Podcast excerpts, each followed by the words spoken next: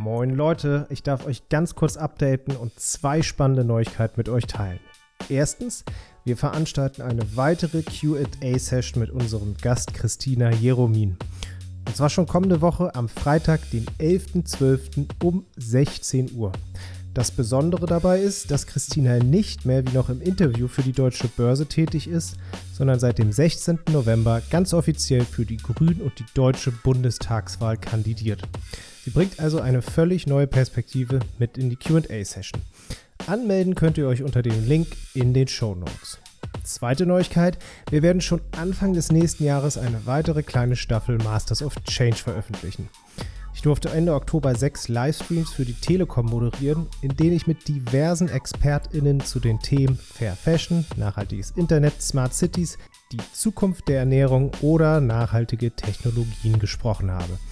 All diese spannenden und lehrreichen Unterhaltungen werden wir hier im Kanal veröffentlichen. Und zum Schluss noch eine letzte Bitte, denn wir brauchen eure Hilfe.